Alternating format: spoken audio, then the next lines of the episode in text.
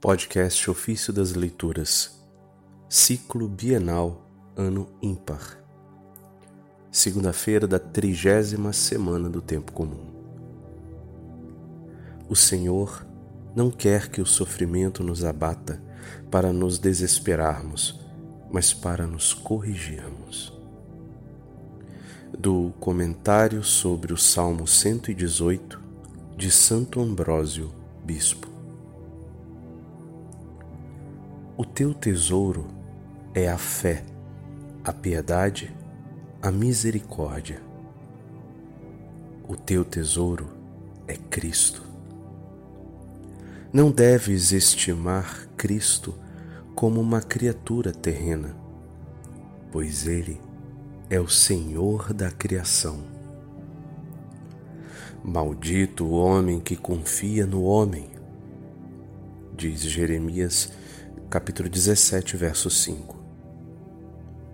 Todavia, a salvação brota de um homem. O Antigo Testamento pergunta: quem poderá conhecê-lo?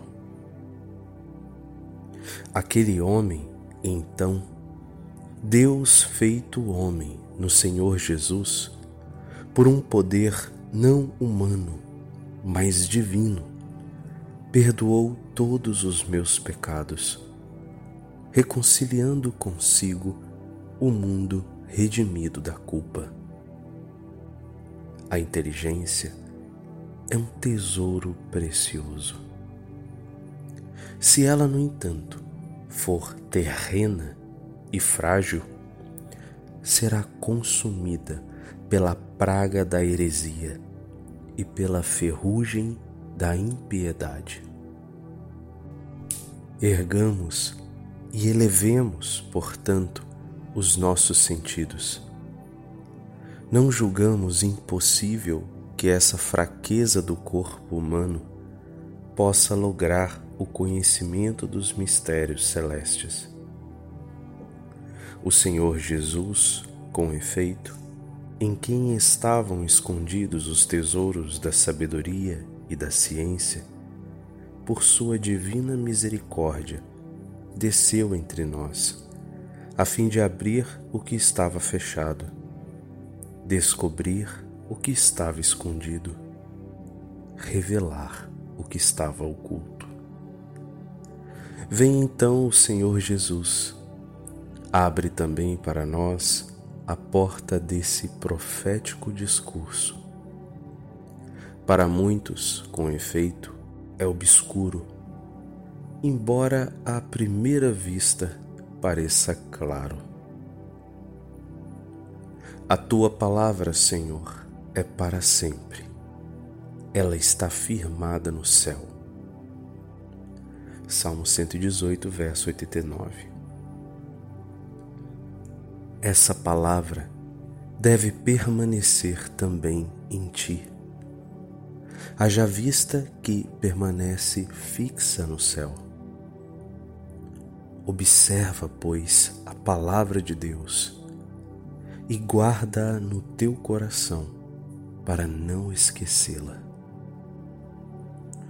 Observa a lei do Senhor e medita para que o perdão do Senhor não seja apagado do teu coração